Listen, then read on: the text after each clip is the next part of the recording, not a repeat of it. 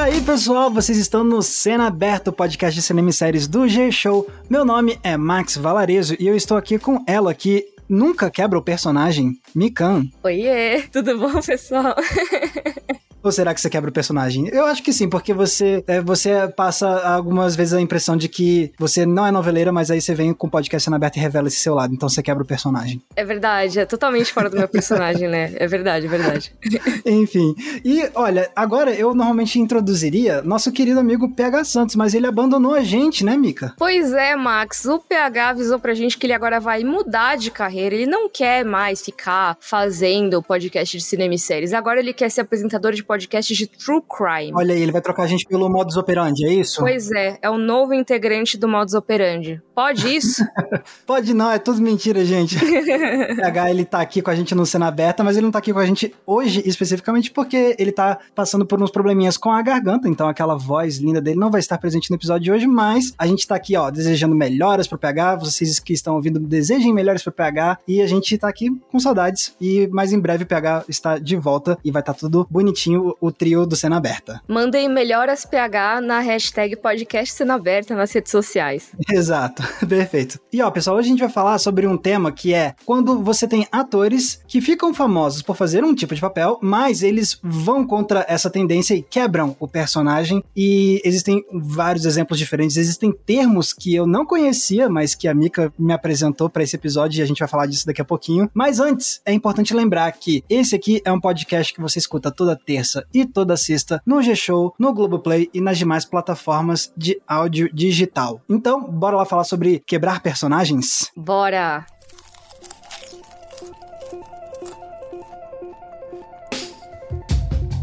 Beleza, então pessoal, por que, que a gente tá falando sobre esse tema hoje? Na verdade tem um gancho, né, que é, como a gente comentou em um episódio recente aqui do podcast Cena Aberta, teve um caso que foi muito triste, que é o do Bruce Willis, que ele teve que se aposentar por conta de problemas de saúde, né, especialmente por uma questão da afasia dele, que dificulta o processo de comunicação dele, e aí isso é uma coisa que entristece quem é fã da carreira do Bruce Willis, etc, mas a gente não queria falar sobre o Bruce Willis aqui de uma forma triste, a gente na verdade quer usar a carreira do Bruce Willis de uma forma positiva, né? E aí uma coisa que a gente tava pensando é, pô, o Bruce Willis, além de ter sido um grande astro da ação, ele é um grande exemplo de, de como certas pessoas que trabalham com atuação podem reinventar a imagem que construíram ao longo dos anos em relação ao tipo de personagem que constroem. Por quê? O Bruce Willis começou como um ator de comédias e aí depois ele virou esse grande astro de ação, se consolidou muito bem e ele é um dos principais exemplos disso, de quebrar o personagem, né? Então a gente achou legal que ia ser bacana pegar esse legado do Bruce Willis, essa carreira dele, para falar tanto da carreira dele nesse aspecto e trazer outros exemplos de pessoas que trabalham com atuação que fizeram esse mesmo caminho, ou com comédia, ou com ação, ou com drama. Tem muita coisa legal pra gente discutir, né, Mika? Com certeza. E esse é um episódio que dialoga muito com o nosso episódio de typecasting, né? Pra quem não sabe, o typecasting é como a gente chama essa prática de Hollywood de escalar determinados atores, atrizes, para determinados tipos de papel muito específicos. Então, por exemplo, o Jason Momoa sempre é escalado como aquele cara que vai ser um lutador feroz e muito forte, muito determinado. Aí você sempre vai ter alguma personagem como mocinha de comédia romântica, outro cara sempre como vilão. Sempre tem esse tipo de personagem que tem um tipo de ator específico que acaba sendo escalado com uma certa frequência. E isso a gente chama de typecasting. Se vocês quiserem saber mais, tem um episódio todo sobre isso. Só que existem algumas vezes que a pessoa quebra o typecasting,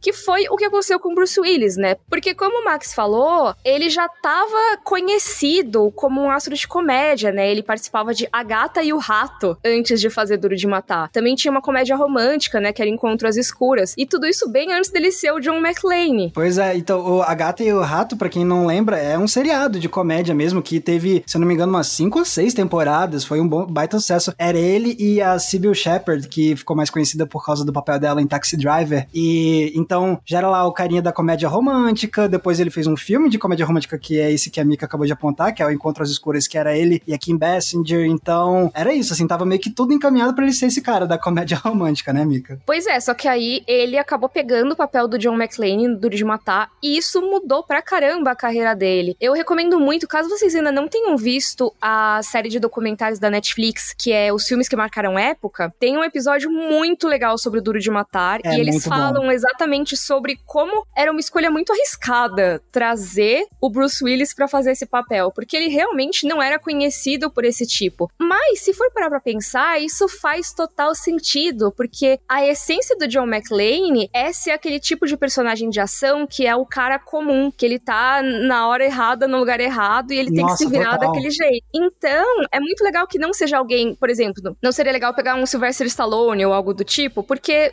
as pessoas já estariam esperando ele numa cena de ação. É mais fácil de visualizar. No caso do Bruce Willis, não tanto, né? Sem contar que se você pegasse a intenção dos produtores de Duro de Matar, originalmente era isso, era trazer aqueles grandes brucutus mais famosos. Então, o próprio Sylvester Stallone era um, um nome Uhum. muito forte. Mas é, é aquele negócio, então, se o propósito do John McClane, de acordo com o roteiro, é ser esse cara mais do dia a dia, as coisas assim, aí você pega um Schwarzenegger, que é um alterofilista, com um tipo de, de corpo que é muito específico de alguém que treina pra enriquecer os seus músculos daquele jeito super exagerado, e aí você coloca aquilo pra ser o cara comum do dia a dia. Se você pega um Bruce Willis, que é esse cara um pouco mais mirradinho assim, e tá lá, e, e ele é o cara da ação, passa uma mensagem visual muito diferente, né? Nossa, com certeza. E eu acho que funcionou muito bem, talvez até melhor do que teria sido se fosse um astro de ação muito conhecido da época, sabe? Nossa, Por total. fazer filme de ação. Porque eu acho que foi justamente isso que trouxe Duro de Matar como algo muito novo para aquela época e gerou, inclusive, uma série de filmes inspirados nisso, de ter o cara comum envolvido em uma treta e ter que lidar com isso. Duro de Matar pode não ter sido o primeiro filme a fazer isso, mas com certeza foi o que estabeleceu esse tipo de trama, né? E que popularizou pra caramba. É, tipo, tanto que o pessoal faz brincadeira, né? Que virou toda uma fase dos filmes de ação que era basicamente duro de matar num trem, duro de matar Uhum. num navio, duro de matar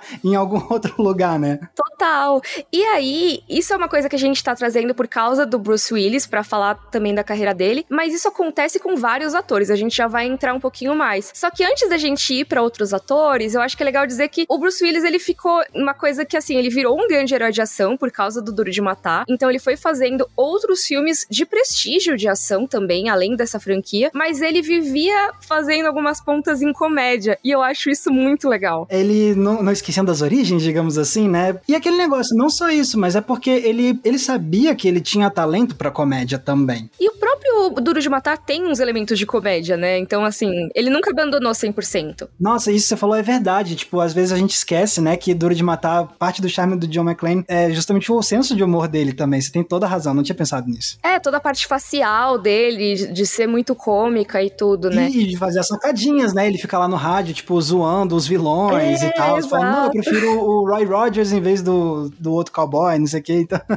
Sim. Não, e tem umas coisas muito legais, assim, do, dele em comédia. Então, por exemplo, ele fez aquele Meu Vizinho é um Mafioso, que tinha ele e o Matthew Perry, que era o Chandler de Friends. e eu tava vendo esses dias, aparentemente, durante as filmagens desses filmes, eles estavam lá, o Bruce Willis e o Matthew Perry conversando, e aí o, o Bruce Willis meio que aparentemente não tava dando, botando muita fé na- no, se o filme ia ser um sucesso, e o Matthew Perry falou que não, vai ser um sucesso, eles decidiram apostar. E aí a aposta era tipo, ó, se o filme realmente for um sucesso, Bruce Willis falando, né? Se o filme realmente for um sucesso, eu vou fazer pontas em Friends. E o filme deu certo, e não à toa depois ele vai aparecer em Friends. Nossa, muito bom. Inclusive, a participação dele em Friends talvez seja uma das melhores ao longo dos anos aí de Nossa, série. com certeza. É, é uma das participações mais marcantes, assim, que ele interpreta. Quem ele interpreta mesmo? É, é o pai de uma namorada do Ross, se eu não me engano. É isso mesmo, Max. A produção acaba de confirmar que sim, é o pai da Elizabeth, né? Isso, bem lembrado. Então ele faz essa participação. Eu não lembrava de quem ele era pai, mas eu lembro que era aquela coisa que assim, era uma presença muito ameaçadora que rolava. E era muito engraçado porque ia do tipo, ah, que legal, estamos aqui curtindo, a ficar muito sério imediatamente, assim. E isso era muito cômico sempre. Agora, uma parada que eu sempre achei muito engraçado em relação a essas participações do, do Bruce Willis em Friends é que quem acompanhou muito Friends vai lembrar que o Chandler e o Joey, eles são absolutamente fascinados por Duro de Matar. Tem mais de um episódio que mostra que eles são fanáticos por esse filme, que eles já reviram mil vezes. E aí depois aparece um personagem que é exatamente a cara é, né? do protagonista do filme favorito deles e, tipo, não tem nenhum comentário sobre isso. Eu acho isso muito bom. É muito bom, né? Porque é, eu fico pensando, cara, que nem, por exemplo, em WandaVision, tem um episódio que eles estão vendo lá e aparece uma cena de Malcolm in the Middle, né? Então quer dizer que o universo cinematográfico da Marvel é um universo em que existe Malcolm in the Middle e existe o Brian Cranston. Ou seja, será que existe Breaking Bad? Se o Brian Cranston aparecer como personagem, será que vão dizer que em Malcolm in the Middle ele já era o personagem? Não, sabe o que eles vão fazer? Eles vão falar que é, é a variante do, de um outro multiverso. É verdade, é a variante, exato. É a, variante. a variante ator do herói XYZ, do Brian Cranston. Exatamente, que no, no outro universo foi o, o, cara de Breaking Bad, Malcolm in the Middle. É, então, nesse caso, é uma variante do Bruce Willis, entendeu? Exatamente. E aí eles não reconheceram. Mas ó, então, isso tudo, como a Mika falou, né? Tipo, o Bruce Willis é um exemplo de vários, mas aí quando a gente tava falando sobre a ideia desse episódio, a Mika me apresentou a dois termos que eu achei fantásticos, porque eles são meio que termos que resumem um pouco de, de, dos principais exemplos que a gente tem, que são os termos Síndrome de Leslie Nielsen e Síndrome de Tom Hanks. Eu adorei. E aí eu acho que a gente pode começar falando sobre a Síndrome de Leslie Nielsen, porque é, não, a gente pode falar da Síndrome de Tom Hanks, porque foi exatamente o caso do Bruce Willis, né, Mika? O que, que é isso, né? Assim, primeiro deixa eu dar os créditos que assim, eu vi esses termos num site chamado TV Tropes, que é um site que eu gosto muito de ver para esses termos aí de cultura pop. Muitas vezes tem algumas coisas bem curiosas que eles pegam, listas, sabe, de, de coisas que se repetem nas obras, então é muito bom para consultar para algumas coisas. E eles citam isso da síndrome de Tom Hanks para quando as pessoas elas saem de uma carreira de atuação na comédia e acabam indo fazer drama. E normalmente quando isso acontece, né, tem essa mudança aí, tem uma ruptura muito grande, né, um meio que um choque quando essa pessoa muda e às vezes elas nunca voltam voltam pra comédia. Por que que chama Síndrome de Tom Hanks? Porque o Tom Hanks é um exemplo exatamente disso. Ele era um cara que fazia muitas comédias, ele fazia, né, Quero Ser Grande, várias histórias aí Flash. engraçadas. É, exatamente. E aí ele foi lá e fez Filadélfia. Não só Filadélfia, mas logo depois é, Force Gump. É, pois é, e ele foi emendando, né, e aí hoje em dia o Tom Hanks é considerado um ator muito versátil, mas ele ficou muito conhecido por, tipo, caraca, ele era da comédia, agora ele é um ator, sabe, aquele atorzão ganhou Oscar, não sei o quê, faz drama. E tem vários outros atores que passaram por isso. Às vezes eles não ficam no drama, mas quando eles vão pro drama, isso se destaca, porque eles são conhecidos por serem pessoas que fazem obras de comédia. Então, por exemplo, só para pegar outros nomes que meio que fizeram a mudança e praticamente não voltaram, que nem o Tom Hanks. Não tô dizendo que o Tom Hanks nunca voltou pra comédia, porque ao longo dos anos ele inclusive fez várias participações no Saturday Night Live e é sempre uma participação muito engraçada, mas ele predominantemente ficou mais no drama mesmo, né? Mas, por exemplo, um grande nome que também fez muito isso foi o Matthew McConaughey, que era o galanzão das comédias românticas, né? E passou depois a fazer os dramas de Oscar, de prestígio e tudo mais. E e, e, esses dias, por coincidência, apareceu para mim no feed, tá, coincidência não, é algoritmo, né? Mas enfim, um vídeo do, do próprio Matthew McConaughey falando sobre essa fase da mudança dele. E ele tava falando, tipo, ah, porque eu tava achando legal fazer as comédias românticas, mas chegou um ponto que eu só queria mudar minha carreira, queria fazer algo diferente, e eu comecei a recusar os papéis que chegavam para mim de, de comédia romântica. E aí eu passei a recusar, passei a recusar, passei a recusar, decidi tirar uma pausa. Ele ficou tipo um ano e meio sem trabalhar direito. E aí ele conta que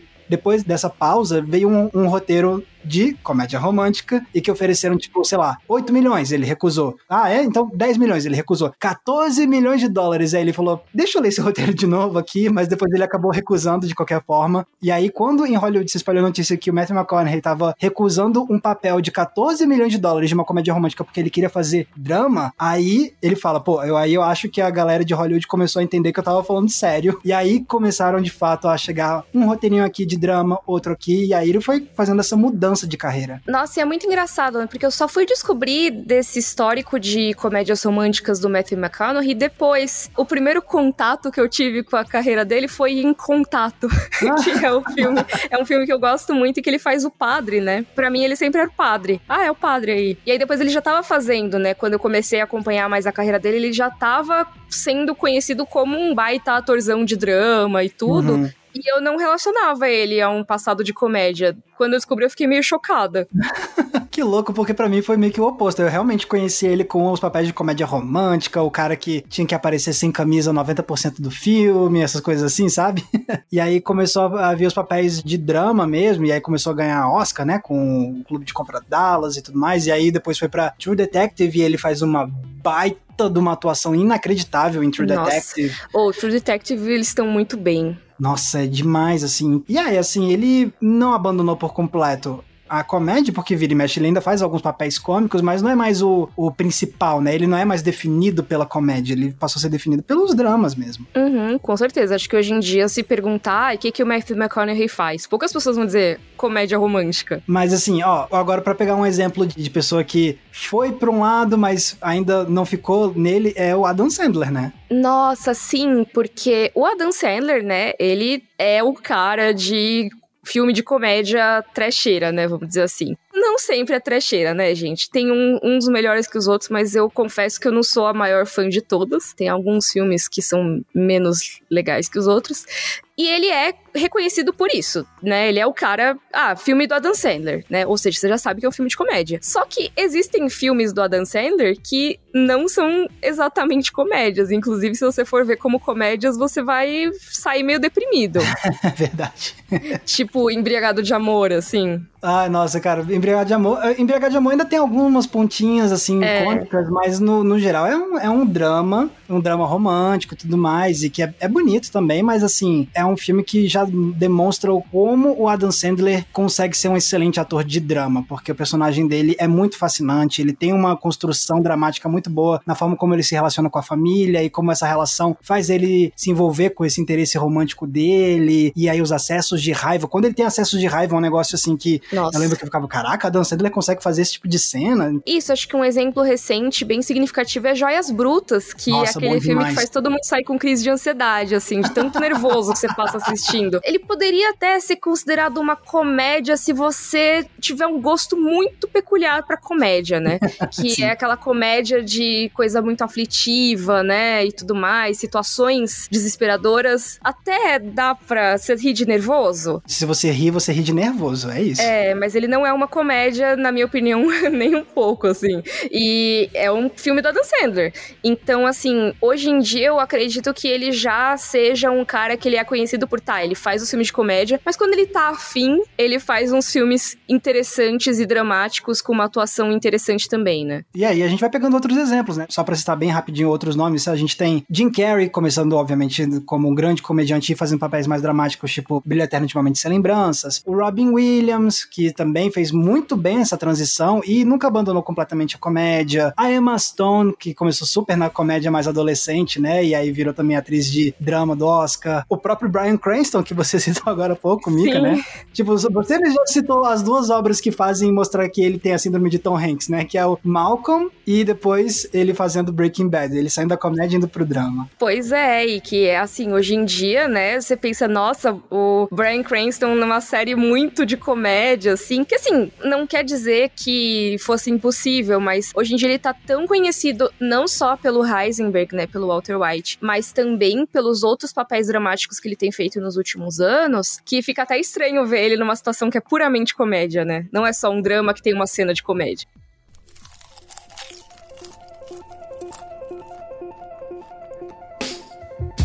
Então é, então quando você chegou assim com esse termo síndrome de Tom Hanks, eu falei, incrível, que bom que tem um termo para definir esse tipo de coisa. Mas tem a outra síndrome que você me apresentou e que eu achei o máximo também, que é a síndrome de Leslie Nielsen. O que, que é isso, Mika? Pois é, porque é, é, o outro lado, né? O oposto. É quando um, uma pessoa que atua, né, em obras principalmente sérias, dramáticas, né, conhecida por papéis de drama, acaba indo para comédia, que é inclusive o caso do Leslie Nielsen. O Leslie Nielsen, ele tinha sua carreira de drama, né? E drama e assim, filmes de ação também, ficção científica. Ele fez Planeta Proibido, que é um dos maiores clássicos aí da ficção científica. É muito louco assim, porque eu lembro que quando eu tava começando a me aprofundar mais em filmes antigos de ficção científica. Eu vou ver aqui, então, o Planeta Proibido e tudo mais. Aí quando começa o filme, eu olho assim, eu conheço esse ator principal é. de algum tipo, lugar. Tipo, é o cara do aperto e os cintos, o piloto sumiu. Exatamente. Exatamente. Bem lembrado, Mika, pra quem não reconhece, o nome Leslie Nielsen é aquele comediante vovozão, sabe, do cabelo todo branco de Apertem os cintos, o piloto sumiu, de Corra que a polícia vem aí, do, daquela paródia do Drácula, Morto Mais Feliz. Então, esse cara da comédia era isso. Ele passou uma enorme parte, quase toda a carreira dele fazendo filmes mais sérios e dramáticos, né? Eu lembro que ele é um dos capitães também de O Destino de Poseidon, a versão original dos anos 70. Ele fazia filme de desastre, e era esse, esse tipo de coisa, assim, um suspense, uns filmes policiais. É muito louco, né, Mika, você pensar que uma pessoa pode passar tantos anos fazendo um tipo de trabalho, e assim, ele era bem sucedido porque ele conseguiu ficar décadas né? Sim. Conseguindo papel e tudo. Ele não era um grande astro nem nada, mas ele era bem sucedido no sentido de que ele conseguia sempre ter trabalho. Uhum. E aí chega um ponto em que ele faz uma mudança de carreira, que aí que é quando ele pega o papel de apertem os cintos, o piloto sumiu, e isso simplesmente revoluciona a carreira dele, leva para uma outra direção, e aí sim ele se torna um grande astro do cinema. É muito louco pensar isso. Pois é, e assim, se você for ver, muitos dos filmes classicões de comédia aí entre os anos 80 e anos 90 tem o Leslie Nielsen, sabe? Você tem o Mr. Magoo, por exemplo, sim. tem o Corra que a Polícia Vem Aí, que você comentou. E assim, tem muito, muito filme que tem a participação dele, seja esses filmes de paródia. Ele fez muita coisa de paródia até a morte dele, assim, em 2010. Teve filme que saiu depois ainda. E ele chegou a fazer, acho que em 2008 ainda saiu o filme de paródia de super-heróis com a participação dele. Então ele continuou na nova geração de filmes de paródia, ele continuou participando porque ele se tornou um dos nomes mais importantes desse tipo de filme. A gente chegou a comentar do, do Pertenços que o Piloto Sumiu no episódio que a gente gravou com o Lito, do Atenção Passageiros, que é outro podcast aqui da Globo. E a gente tava falando sobre essa sátira e tudo. Cara, olha só que louco. Ele não era de comédia e ele basicamente inaugurou um grande gênero de comédia, de paródias, e permaneceu por três décadas nesse gênero, mesmo tendo surgido no, no drama. É muito louco isso. Imagina você tá atuando há 20, 25, 30 anos fazendo papéis de um jeito e aí quando você muda, você consegue ter uma mudar completamente o estilo da sua carreira, né? E uma coisa que é legal assim que é muito doido, porque não é toa que ele funcionou tão bem em Apertem os Cintos, o Piloto Sumiu. Porque acontece? Se você assistiu Apertem os Cintos, o Piloto Sumiu, uma das coisas que faz a atuação do Leslie Nielsen funcionar tão bem é que ele tá sério o tempo todo. Ele tá fazendo uma comédia, ele tá fazendo as piadas mais bestas do mundo, lançando uma piada por minuto, e ele sempre faz isso de um jeito muito sério, muito compenetrado, como se ele estivesse atuando num drama. Então, foram décadas de experiência que ele teve de atuação dramática que simplesmente deram para ele todas as ferramentas para ele poder entregar esse tipo de humor que é tão tão difícil de conseguir, né? Porque muito da graça do personagem é exatamente que ele tá sério numa situação absurda, né? Exato, total. E é muito louco, porque assim, a gente, quando fala sobre diferentes estilos de atuação, né? Atuação dramática, atuação cômica, a gente tava falando sobre quando o vão do cômico pro sério, né? Por que, que isso muitas vezes acontece? Porque se existe essa concepção de que a atuação dramática é a atuação melhor, entre aspas, né? De tipo, ah, então muitos atores querem assim, não. Eu sabem que se quiserem ser mais respeitados dentro da indústria, tem que fazer essa mudança do, do cômico, como se o cômico fosse inerentemente inferior em termos de atuação, e ir pro dramático, que aí os, os filmes de drama são os prestigiados, são os que ganham Oscar e tudo mais. É, a gente viu o Matthew McConaughey, né? Exatamente. E aí é muito doido, porque se você conversar com pessoas que trabalham com atuação, muitas dessas pessoas vão te dizer que, na real, atuar em comédia pode ser muito mais difícil do que atuar em drama. Sim. Eu não lembro agora quando que eu vi isso, mas acho que era uma entrevista com a Fernanda Torres, na época que ela fazia os normais, que eu lembro que ela falou isso, que ela achava mais difícil fazer comédia do que drama. E faz sentido, né? Porque a comédia você tem um timing muito diferente, assim, você não pode ser exagerado na sua expressão, sabe? Na maioria das vezes, a não ser que seja uma comédia muito física, né? Você tem que conseguir ter uma atuação perfeita ali, né? E aí, assim, se a Fernanda Torres não tiver falado isso, pode ser uma memória falsa minha, por favor, me corrijam, tá? Porque eu era criança quando eu vi isso e marcou para sempre minha percepção do que é a atuação de comédia, porque antes eu não valorizava também. Mas pode ser que tenha sido outra pessoa que falou e eu entendi errado, porque eu era criança, então me corrijam. Não, e eu fico pensando assim, eu não atuo, eu não pratiquei atuação nem nada, mas eu fico pensando, porque muitas vezes, quando você vai fazer papéis dramáticos, eles têm um certo quê de serem algo mais próximo do que a gente vive vive na nossa realidade mesmo, né? Agora, quando você vai interpretar um papel cômico, o jeito que você se expressa, o jeito que você se comporta é muito diferente do que a gente costuma agir no dia a dia. A não ser que você seja uma pessoa extremamente engraçada, palhaça, essas coisas assim, mas. e aí vai muito para isso que você falou, Mika, assim, de você ter uns certos maneirismos, umas certas técnicas de atuação cômica que precisa ter uma certa precisão, digamos, né? É muito legal pensar nisso, de como muitas vezes, então, essas pessoas que estão saindo de papéis dramáticos e indo pra comédia, é legal pensar que elas não estão necessariamente se rebaixando na carreira, não, elas estão indo para um outro estilo que inclusive pode ser mais complicado, né? Uhum, com certeza. Então é bem interessante essa questão da síndrome de Leslie Nielsen, né? Que acho que ele é um exemplo perfeito do próprio termo, né? Ao contrário do Tom Hanks, que tem vários outros exemplos junto com ele, eu acho que talvez ele seja um dos mais fortes, né? O Leslie Nielsen. Mas tem outras pessoas que fizeram essa transição também. Acho que um exemplo bem interessante é o Channing Tatum, cara. ele era o herói de ação, né? Ou então ele participava, né? Como interesse romântico, né? Aquele cara bonitão e tudo. E começou começou a fazer comédias, ele virou Magic Mike. Exato. Não, ele. Channing Tatum é uma das coisas mais engraçadas dos filmes de Anjos da Lei. Anjos da Lei 1 e 2, ele com o Jonah Hill. Meu Deus, ele atuando é uma das coisas mais hilárias do filme. Os dois filmes são ótimas comédias, assim, deu passar mal de tanto rir. Mas, assim, o Channing Tatum brilha demais em Anjos da Lei. E é muito doido, porque eu lembro de quando eu comecei a mudar essa minha visão do Channing Tatum, porque ele era aquele cara que fazia aquele filme de dança, né? Ou então ele era o cara da ação. E aí eu lembro que eu vi um filme com a Amanda Bynes, que é ela é o cara? Não sei se você lembra Sei, desse filme. que é o que ela joga futebol, né? Exato, e aí o Channing Tatum é o interesse romântico, então beleza. É ainda sério, um é ele? É o Channing Tatum que Nossa, é o eu interesse fui ver romântico. esse filme no cinema, não lembrava que era ele. E é muito doido, porque assim, ainda é ele fazendo algo que ele era conhecido, né? O interesse romântico e tal, os galanzão, mas aí já era numa comédia mesmo, e ele faz um cara bem pastelão, de um jeito engraçado, fica bem. E aí eu comecei a olhar assim, pô, não é que esse cara sabe fazer papel cômico também? E aí ele foi investindo cada vez mais nesse lado e foi só melhorando. Inclusive, esse ano tá prestes a sair uma comédia nova de ação, ele com a Sandra Bullock. É um filme chamado Cidade Perdida. Então, beleza, vai ter o Channing Tatum fazendo papel de ação, essas coisas assim, mas é comédia. E então ele realmente fez essa transição bastante e ficou. Com certeza. E tem outros exemplos também. Eu acho que a Jamie Lee Curtis é um ótimo exemplo. Muito porque, né, bom. a gente já falou sobre ela em Halloween, né? Virou estrela do terror. E aí você chega, tem uma sexta-feira muito louca. E ela muda, né? Em vez de virar filha, ela vira uma estrela da comédia, aquelas. Não, mas até antes mesmo, assim. É verdade. Porque, por exemplo, ela é um dos grandes destaques de um peixe chamado Wanda. Nossa, é mesmo, sim. E também filmes como True Lies, ela e o Schwarzenegger. Não só ela fazendo um- uma veia um pouco mais cômica em True Lies, mas também com ação, né? Que nem você falou. Aí foi passando o tempo, e aí aquela sexta-feira muito louca, a refilmagem que ela participou, e que ela tá super bem também como atriz de comédia. Então, é muito louco, assim, pensar que ela saiu como aquela a Scream Queen, como chamam, né? A rainha do grito. É, a Final Girl, né? Exato. E conseguir fazer uma transição bem sucedida pra comédia, putz, muito bom. Pois é, e hoje em dia ela consegue fazer as duas coisas. Tanto que quando fazem né, o reboot de Halloween, ela tá também no elenco. Cara, o Schwarzenegger é um exemplo de que carreira, assim, né? Porque ele fez de tudo. ele era alterofilista, aí ele foi o Conan, né? Então ele fazia esse papel ali de ação, cara musculoso, né? Muito forte e tal. Bombou demais com o Exterminador do Futuro. Então, assim, até hoje, né?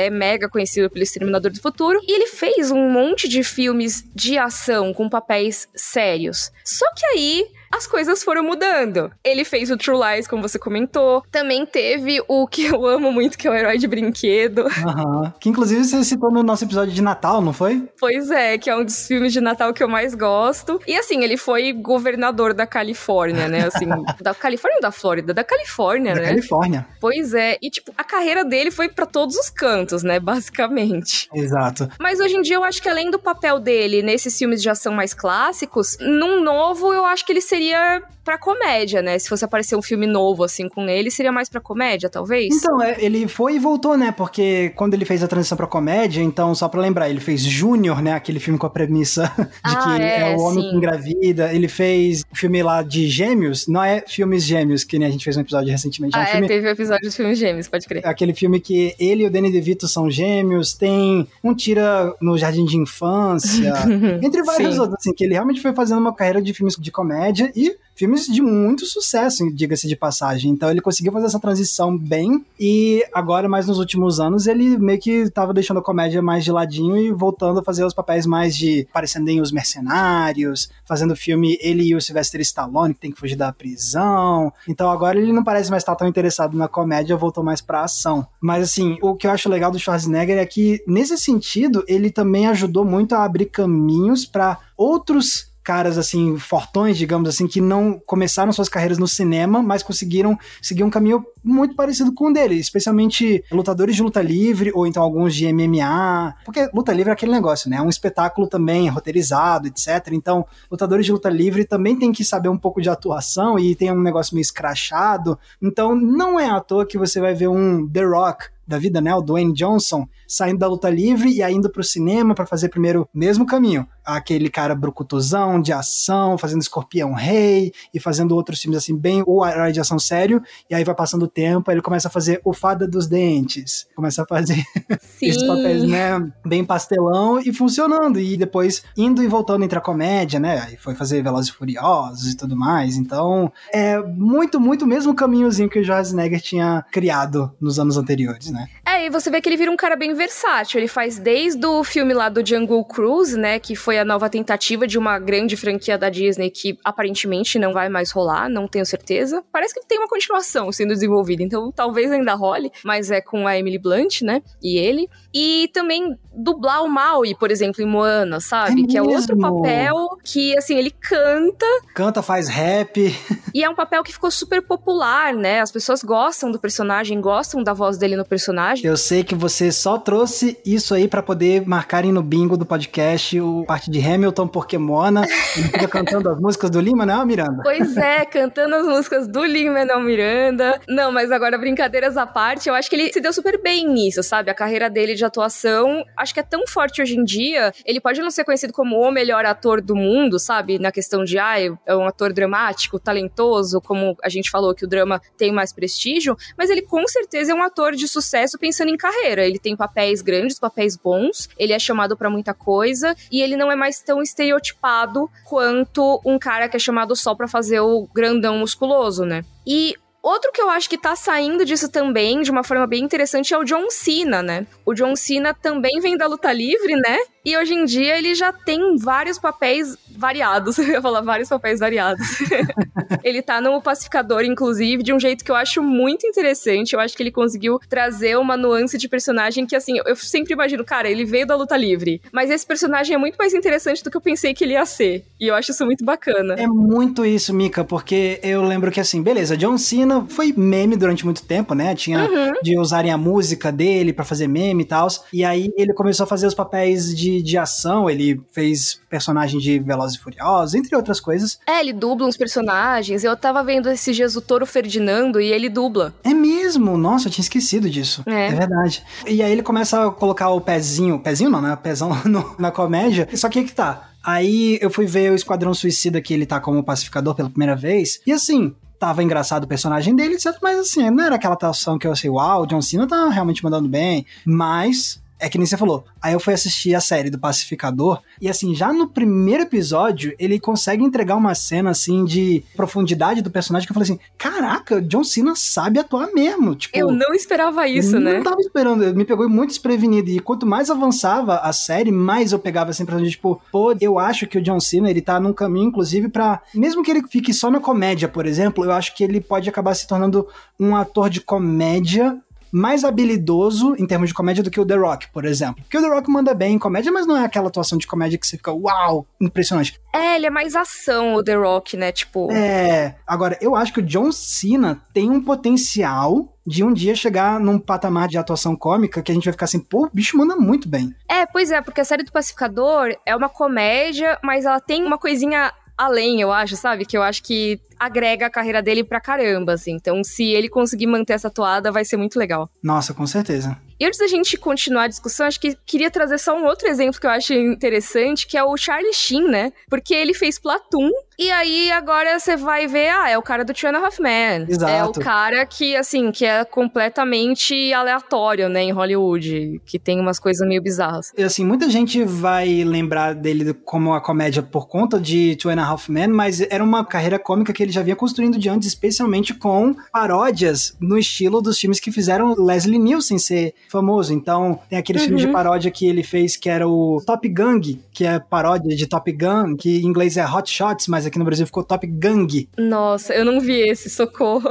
Então, no iníciozinho dos anos 90, ele já tava indo fazer essas comédias de paródia e é assim, Top Gang 1 e 2 é mesmo estilo de paródia com uma piada por segundo que nem o Leslie Nielsen ficou famoso fazendo. Então, é muito significativo falar do Charlie Sheen dentro da síndrome de Leslie Nielsen, porque ele começou a solidificar a carreira dele de comédia bem de um jeito parecido com Leslie Nielsen, com esse tipo de comédia. E aí, que nem você falou, depois foi fazendo Todo Mundo em Pânico, né? Que também são as paródias, mas assim, o que realmente consolidou ele como o cara da comédia foi quando ele foi fazer Two and a Half Men. Nossa, é muito louco ver essas mudanças, né? E tem muitas pessoas que fizeram essa virada na carreira, basicamente. Tem gente que, inclusive, não chega a encaixar na síndrome porque não muda completamente de carreira, mas às vezes faz um papel extremamente diferente que choca as pessoas, né? Nossa, total. Para mim, o melhor exemplo disso é o Henry Fonda. Aquele negócio, Henry Fonda, né? Ele era o cara da Hollywood clássica, que ele era o bom moço. Ele interpretava sempre o mocinho, ele era o homem do dia a dia, o cara que é como a gente. E aí chega lá um certo faroeste chamado Era uma vez no Oeste, do Sérgio Leone. E aí coloca o Harry Fonda simplesmente para interpretar o vilão. E um vilão assim, cabuloso, assim, psicótico, muito assustador. E pra época aquilo foi chocante, assim, a galera não tava esperando nunca, nunca ver o Harry Fonda interpretar um vilão, assim. E para falar de Tom Hanks, né, eu já vi gente fazendo comparação assim, tipo, quando queriam explicar como é que era o sentimento na época, era, já vi gente falando assim, é tipo como se pegassem o Tom Hanks e colocassem ele para fazer um dos vilões mais assustadores que você já viu na vida. É um pouco difícil de imaginar, porque é justamente isso. O Tom Hanks, ele, tanto na comédia quanto no drama, ele fazia o bom moço. Ele assim, ficou conhecido por ser o, o, cara com quem a gente empatiza e torce. É muito difícil né? ele fazer um papel em que ele seja uma pessoa má, né? Exato. Não é impossível porque ele já fez, inclusive naquele filme com a Emma Stone, O Círculo, né? Ainda assim, não é um tipo de vilão do mesmo naipe do vilão que o Henry é fez. É com a Emma Watson, né? O, o Círculo. Isso. Eu falei é, Stone. Nossa, pode crer, ele é do cara da rede social lá, pode crer. Eu vi esse filme esses dias. Socorro, desculpa. Não é isso, mas ainda assim não é um vilão daqueles do naipe do vilão que o Harry Fonda fez em Era Uma Vez no Oeste. Então ainda não rolou esse momento pro Tom Hanks dele fazer um vilão que você fica assim, caraca, como assim? É ele que tá fazendo isso para chocar todo mundo, né? É, exato. Nossa, Mika, imagina, imagina se pegassem o Tom Hanks e colocassem ele para fazer um, um, assim, aquele vilão que depois entra pra história, ia ser bom demais. Nossa, com certeza. E é o tipo de coisa que choca as pessoas, é porque elas não estão esperando, né? Às vezes até pode ser uma reviravolta muito interessante nesse caso, né? E às vezes não dá muito certo, né? Quando a pessoa tenta mudar. Tipo o Ashton Kutcher. Nossa, você matou realmente. Assim, nada contra o Ashton Kutcher, tá, gente? Eu nem conheço tanto assim a carreira dele, para ser sincera, para ter alguma remissão de julgamento, ou ele como pessoa. Mas assim, ele tinha uma carreira muito conhecida na comédia, né? Então ele fazia o Punked, que era aquela série de pegadinhas. E ele foi tentar fazer alguns papéis mais dramáticos, né? Teve ele tentando fazer o Steve Jobs, por causa da semelhança, né? Física e tudo mais. Mas antes ainda teve o Efeito Borboleta, que é um filme que a gente falou recentemente aqui no podcast. Não, e vale lembrar, antes mesmo, tipo, você falou da época que ele fazia Punked, que era a comédia e tal, mas assim, também tinha quando ele fazia That 70 Show, e era o que meio que solidificou ele como um astro da comédia, ele foi fazer outros filmes também, ele foi fazer, né, O Cara Cadê Meu Carro, entre outros. E aí ele tenta, em algum momento, começar a ir pro lado dramático. Bom, Efeito Borboleta, se você já ouviu o nosso episódio sobre quem tem medo da nostalgia, vocês já sabem que Efeito Borboleta é um filme que, quando eu era adolescente, eu achei o máximo, mas que eu vejo hoje eu penso que filme desgraça. E o Ashton Kutcher não consegue mandar tão bem assim, e aí ele foi fazer Jobs, e assim, ok, sabe? É um ator que tentou meio que fazer essa mudança do cômico pro dramático, mais sério, e não colou. Ele não conseguiu realmente deslanchar por esse outro lado, né? Pois é, com certeza. Mas nossa, a gente tava falando, né, de quando choca, quando a pessoa muda de papel, e eu vejo que às vezes a pessoa nunca consegue se desprender completamente daquele papel. E dois casos que me vêm muito à e aí não é nem só de tipo de papel, mas é um papel específico, que aí acho que a gente pode, talvez até um dia fazer outro episódio sobre isso, mas os dois que fizeram as grandes franquias de fantasia dos anos 2000, o Elijah Wood e o Daniel Radcliffe. Os dois têm muita dificuldade para se desprender, não eles como pessoas, mas que o público se desprenda dos papéis de Frodo e Harry Potter. Eu vejo toda hora alguém compartilhando no Twitter um meme que é o Daniel Radcliffe com as armas na mão para uma atuação dele, que fala: "Nossa, isso é muito estranho, é o Harry Potter segurando a arma", sabe? Assim como Elijah Wood também sempre, nossa, o Frodo tá fazendo tal coisa no filme, o filme do Hooligan, sabe? Não sei o quê. É, ou então, ah, quando o Daniel Radcliffe fez a peça do Ecos lá, que ele fica pelado. Então muita gente fica cara, como assim? Esse cara que faz esse tipo de papel está fazendo outro tipo de papel.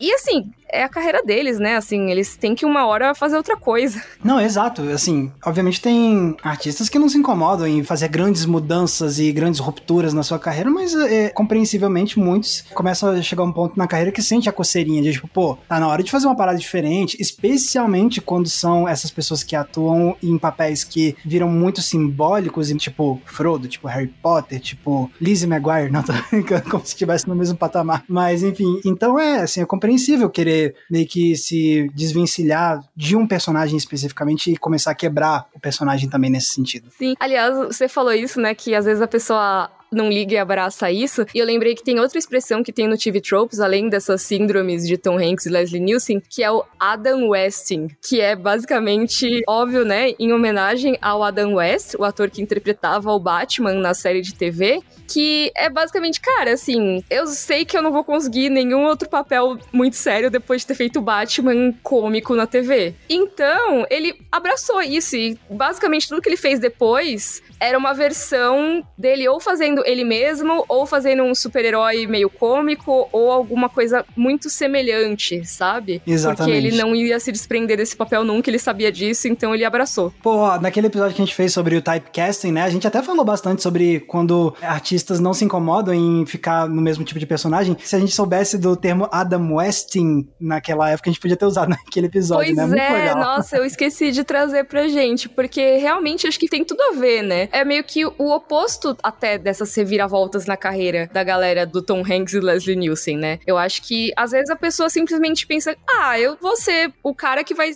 tá sempre nesse papel e por mim tudo bem, eu vou fazer disso a minha carreira, né, a partir daqui. E agora, outra coisa legal também de um exemplo de quando pode ser surpreendente, né, quebrar o typecasting, é que às vezes isso pode ser usado a favor da própria narrativa, né? E eu digo isso porque você me contou uma história que eu nunca tinha ouvido falar, que é de Ghostwatch, não é? Pois é. Nossa, essa história é muito louca, Max, porque assim, ela não é exatamente, se for parar pra pensar, uma coisa Hollywood, até porque, né, aconteceu no Reino Unido, mas eu tenho um vídeo sobre sobre isso, e é basicamente sobre como o typecasting foi usado para direcionar a expectativa das pessoas e tornar uma história muito assustadora. Porque assim, Ghostwatch foi um documentário, na época que documentários não eram tão comuns. Para quem não sabe, documentário é aquele documentário de mentirinha, é uma obra de ficção que finge ser um documentário. E eles foram passar num canal da BBC no Reino Unido, de noite, assim, um programa que era como se fosse um Globo Repórter, só que sobre fantasmas. E com o diferencial que ele tecnicamente tinha ligações ao vivo.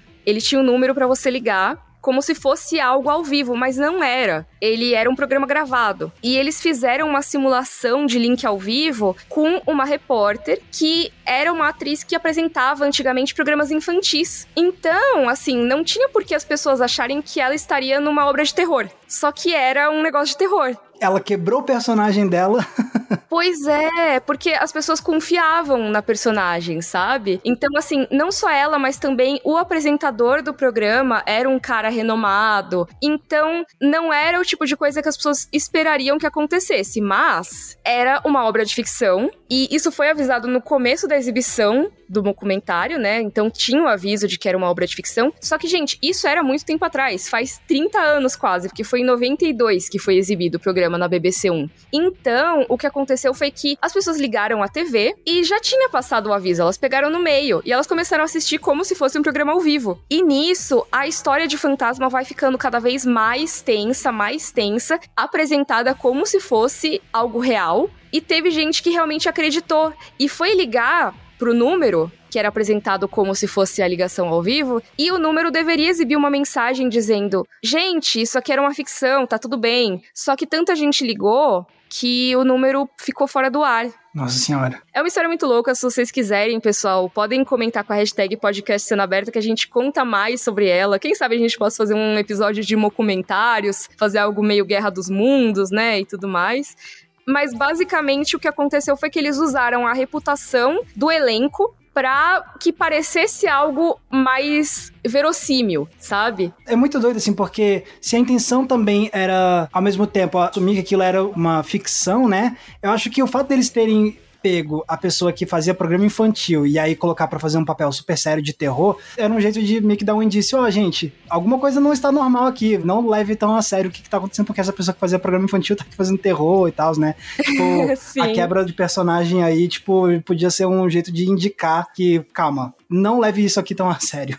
pois é, e aí assim, eu acho que é legal dizer que quem apresentou o programa foi o Michael Parkinson, que assim, é um dos caras mais conhecidos no Reino Unido por apresentar talk shows, sabe? Entrevistas, rádio. Ele é um cara que tem muito crédito com os britânicos. E também a Sarah Green, que foi a repórter do Link ao Vivo, ela também, ela tinha essa carreira nos anos 80 como apresentadora de programas infantis sabe? Ela apresentava coisa que passava sábado de manhã. Então, não era algo comum ela estar tá numa coisa que fosse ficar ultra assustadora. E como o Michael Parkinson era conhecido por entrevistas e tudo mais, ele também não necessariamente estaria numa obra de ficção, mas os dois estavam. E isso teve um efeito muito forte para a população ah, britânica, sabe? Seria como se fosse, sei lá, colocar o Sérgio Chapelin e a Angélica sabe? Num programa que fosse Boa. uma ficção sobre fantasmas. Ia ter um efeito muito estranho na população brasileira, sabe? Com certeza. muito bom.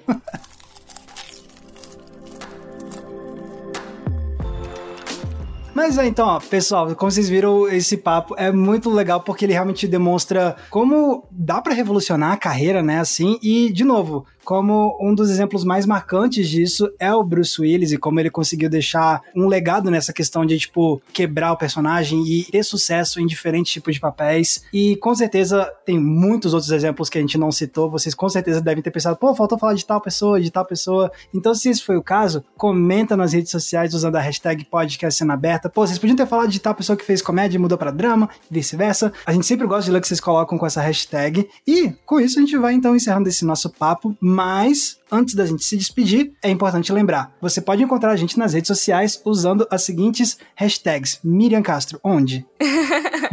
pois é, vocês me encontram no Twitter e no YouTube como Mikan, com três N's no final, e também no Instagram como underline Miriam Castro. E você, Max, onde te acham? Vocês me encontram no YouTube com o canal Entre Planos, tudo junto, e tanto no Twitter quanto no Instagram vocês me encontram com a mesma arroba que é Max Valarezo com um Z somente. E o nosso querido amigo PH, que não está participando do papo hoje, também está nas redes sociais e é muito fácil, só vocês procurarem PH Santos no YouTube, no Twitter, no Instagram e também no TikTok. Basicamente, qualquer rede você acha ele como um PH Santos. Exatamente. e esse podcast aqui vocês encontram no seu feed de manhã cedinho, toda terça e toda sexta, tanto no G-Show quanto no Globoplay e nas demais plataformas de áudio digital. E a gente se vê então no próximo episódio. Tchau, gente, e melhoras, PH! Beijo, tchau, tchau, melhoras, PH.